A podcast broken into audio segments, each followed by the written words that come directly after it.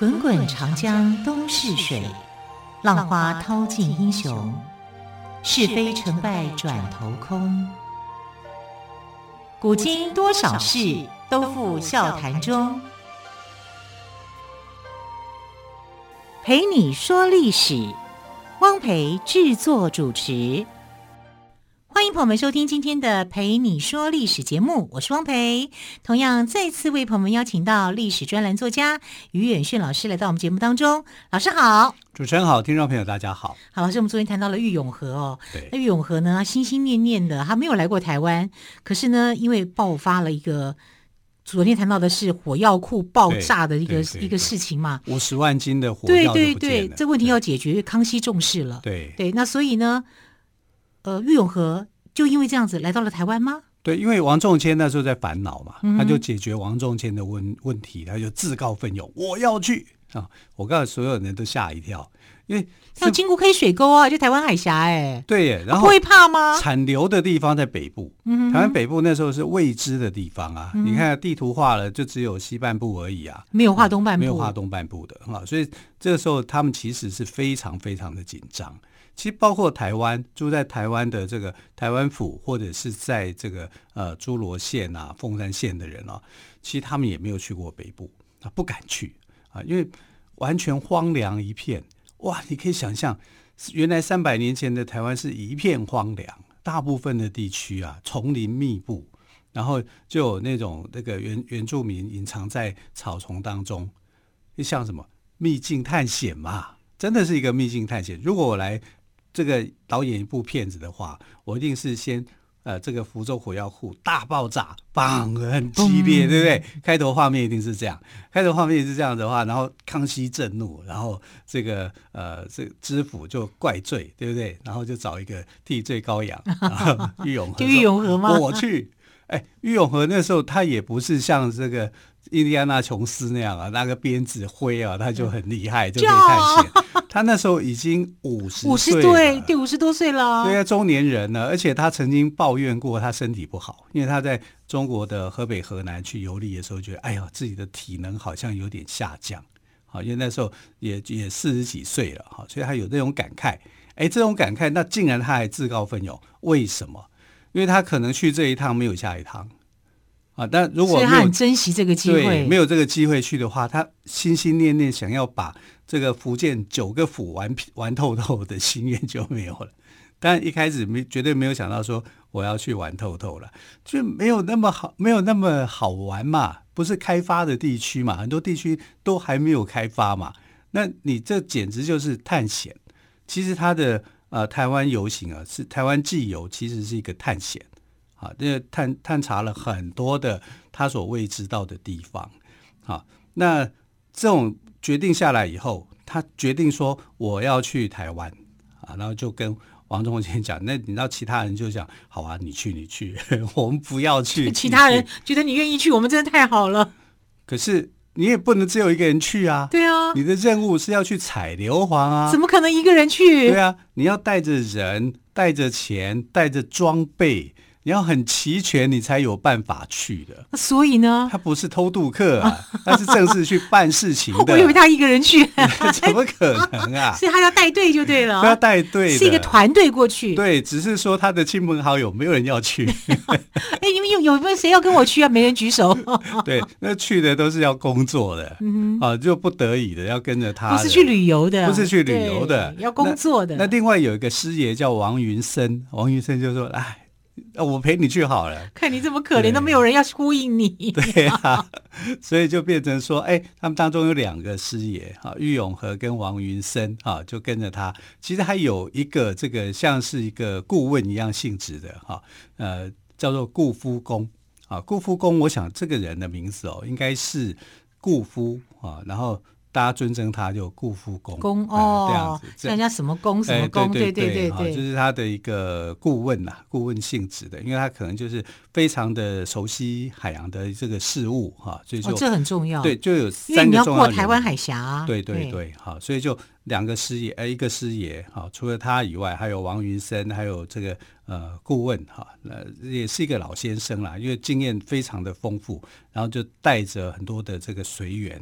啊，就要搭着船要过去这个呃，经过台湾海峡，当时不叫台湾海峡了，就叫黑水沟，黑水沟啊。经过黑水沟的时候，哦，他心情非常的嗨。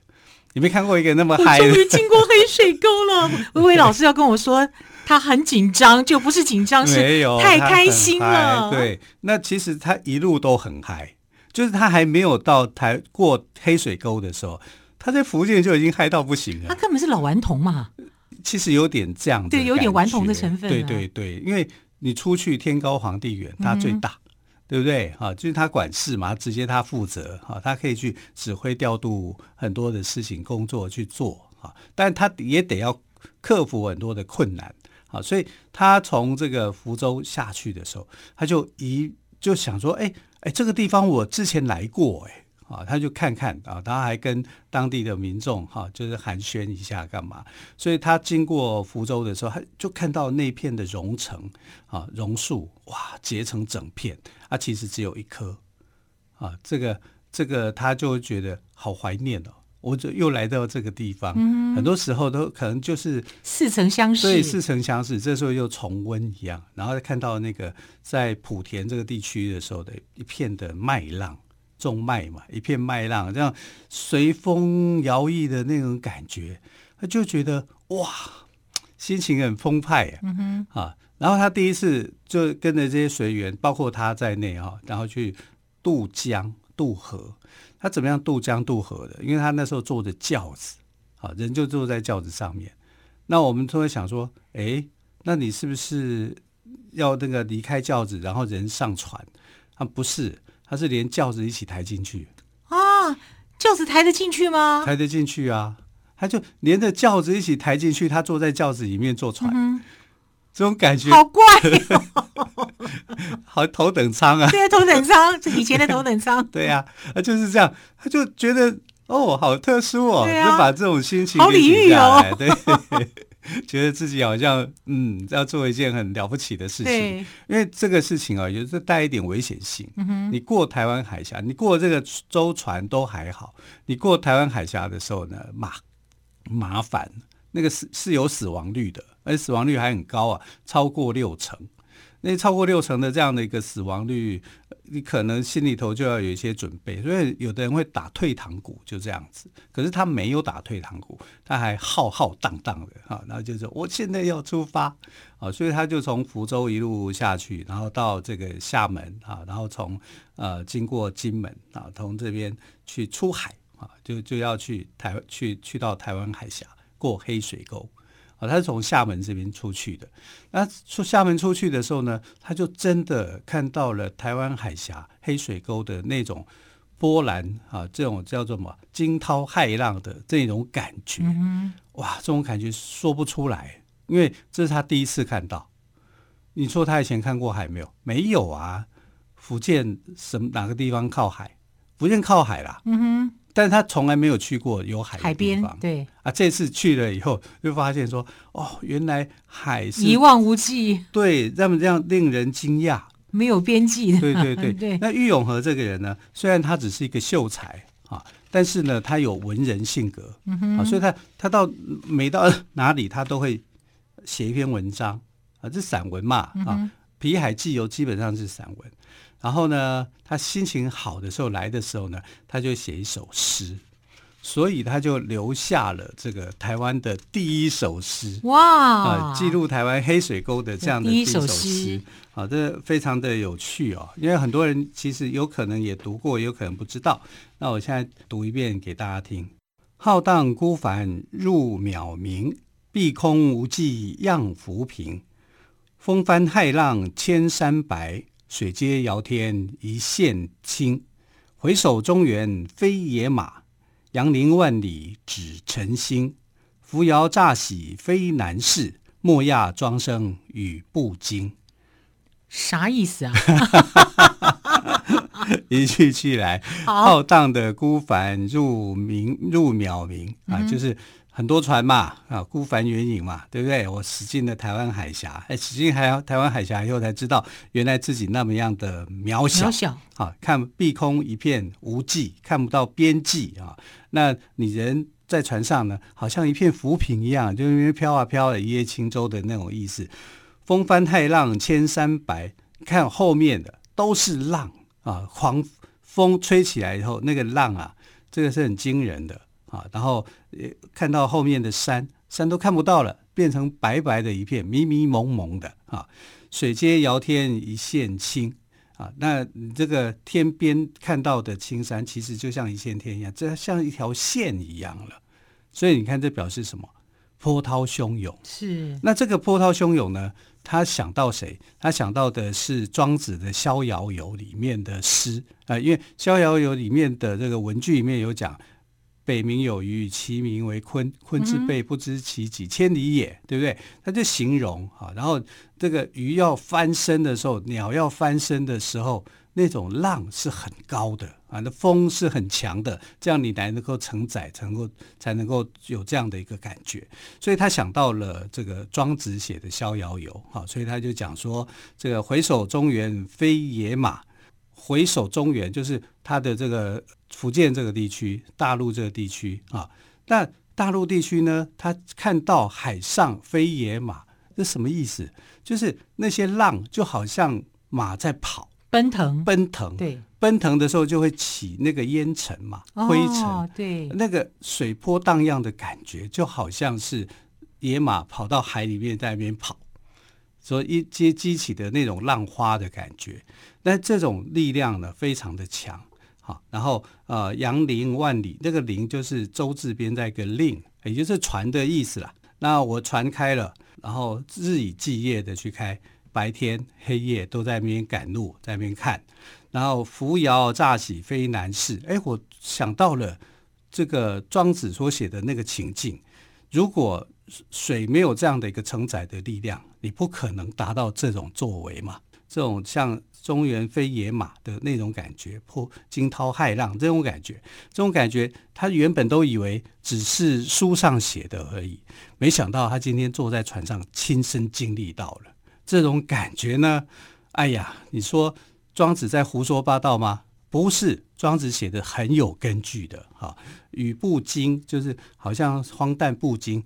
你觉得庄子说法荒诞不经吗？我今天坐在船上，我的感觉非常真实。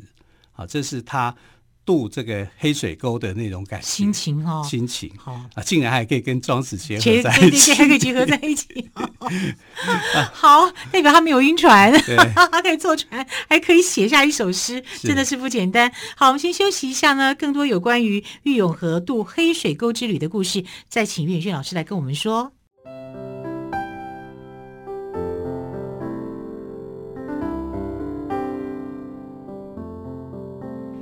听见台北的声音，拥有颗热情的心，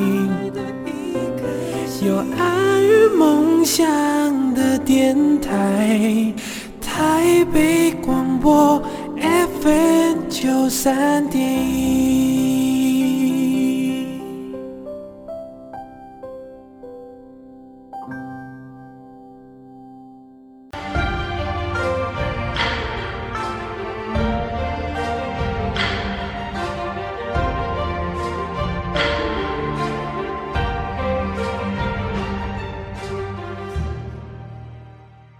说历史节目，我是汪培。今天特别来宾，历史专栏作家于远炫老师谈到的是郁永河的黑水沟之旅。我想郁永河来到台湾哦，渡过了台湾海峡，当时称为黑水沟嘛哦。他因为很激动啊，终于要来到台湾了。虽然经过了惊涛骇浪，但是呢，喜欢旅游的他，他还是认真的写了一首诗。刚刚老师也帮我们念了一下哦。对，对我觉得他有一颗赤子之心哎，他 都不会怕。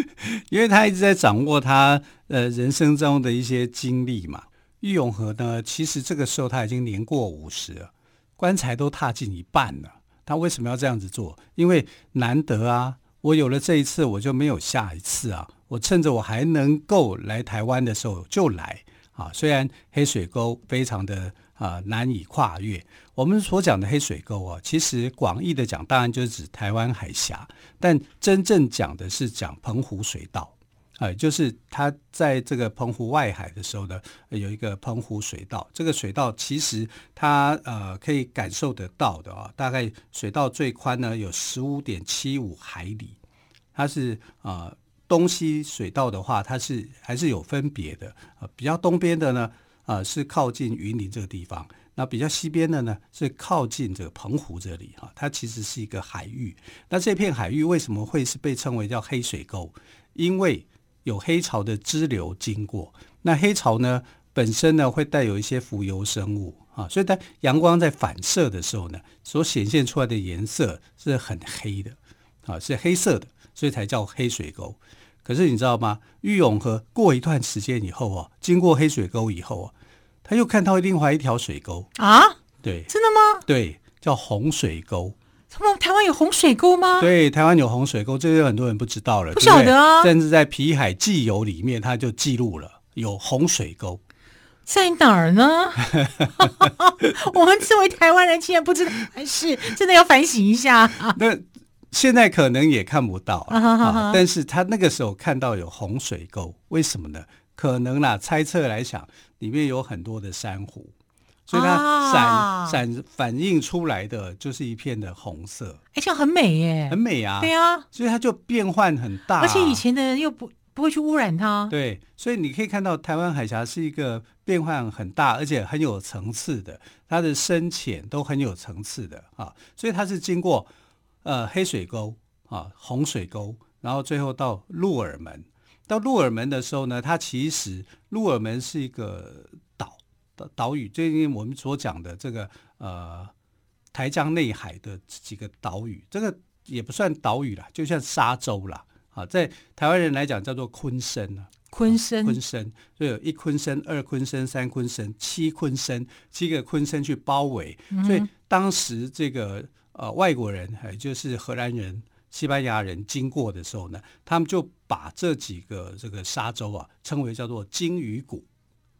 鲸鱼骨，鲸鱼骨像鲸鱼的骨头那样矗立、矗矗立在外头，像杀这个鲸鱼死像杀人鲸那种大的鲸鱼，是不是？我不知道。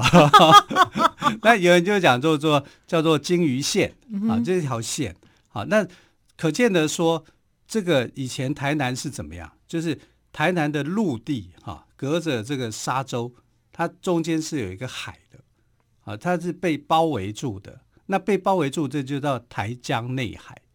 那台江内海这个名称啊、哦，是很晚才出现的，是在呃乾隆时期的时候啊啊，当时有一个这个叫做蓝鼎元的人哈、他去记录下来的哈。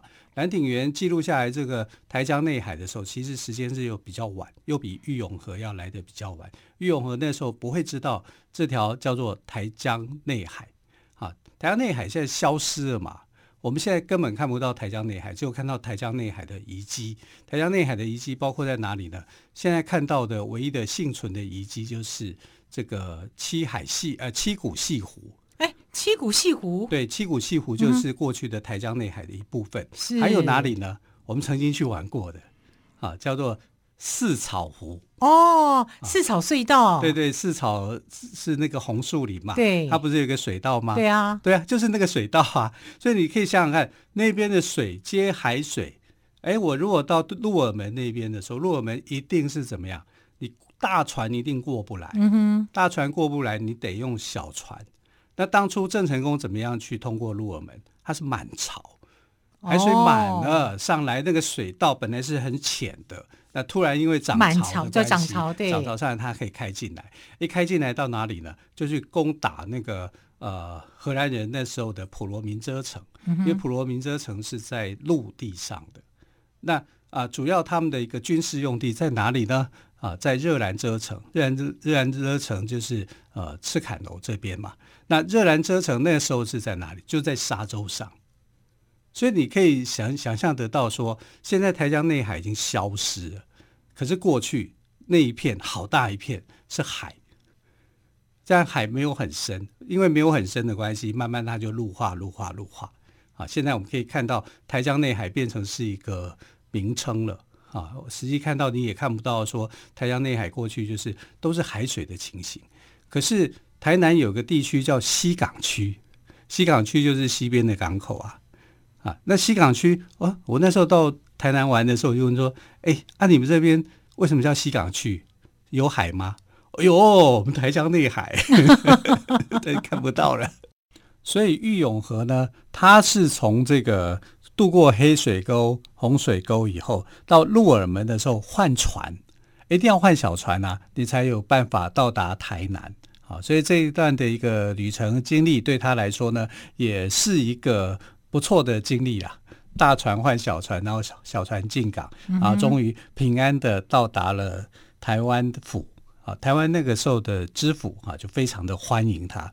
当然啦、啊，你来啊，这等于算是外派的一个，虽然你不是官员，好，可是你是带有任务，但是你毕竟是有任务，而且是外派过来的。对对对，好，所以就是非常非常的欢迎他。我告诉你，连诸罗县跟凤山县的人都欢迎他。为什么呢？因为当时侏罗跟凤山，我们现在讲一个在嘉义，对不对？一个在高雄，可是呢，他们其实不太敢住那边。嗯哼，因为那边太靠近原住民了，很害怕啊，不知道会会有什么样的一个风险，所以他们其实都靠台南知府这边很近，嗯，跟台南府城、台南县、台湾县是很很近的啊，跟他们也很熟，然 后就不想离开。所以你可以知道，就是说，当时满清在治理台湾的时候哦，态度很消极啊，然后官员上面也不是太积极，然后一听到听到郁永和说，哦，我要去北部，我要去淡水社。所有人都开始发抖啊！你再说一次，你要去哪里？你 要去淡水社。我跟你讲，我们现在听到说去淡水游玩，会觉得 多好啊！对呀、啊，对 不对？只是在那个时候，哎呦，那个是一个荒山野岭，哎，那是一个原始森林，呢，我们现在都爱去啊！对，你有去就无回啊！上次才找了四个人出差去北部，没有一个回来的。哇！好，就是当时的台湾的北部。风险比台湾南部还更高，嗯哼，啊，所以你说该怎么办呢？于永和说：“我就是要去啊，为什么呢？我要采硫磺啊，因为我是来游山玩水的吗？虽然我很爱玩，对，啊、但是我工作还是要做、哦，对，我工作还是要做啊，这是皇帝给的命令、欸，哎，嗯，这你一定要限期要达成的，要不要去做？要啊，所以他就不顾一切，他们就觉得说：，哎呦，我是真的劝告你，你派人去叫回来就好了。”叫人去采购回来就好了，你干嘛一定要去呢？啊，不行，这个任务我一定要亲自要去那边完成，因为他带了很多东西啊，啊，有很多的设备啊，因为你要练出硫磺是需要特殊的一个技巧，才有办法去做的，而且你你不是要去开采人家的东西，你还要跟他交换的，要用钱来买。好，所以这一趟的台湾行对玉永和来说就不是旅游，不是这么单纯的旅游了，对，要有胆识的哦。好，非常谢谢岳迅老师今天跟我们说玉永河的黑水沟之旅的故事，老师谢谢喽。好，更多有关于玉永河的故事，明天再请岳迅老师来告诉我们。那么，亲爱的朋友，我们就明天再会了，拜拜。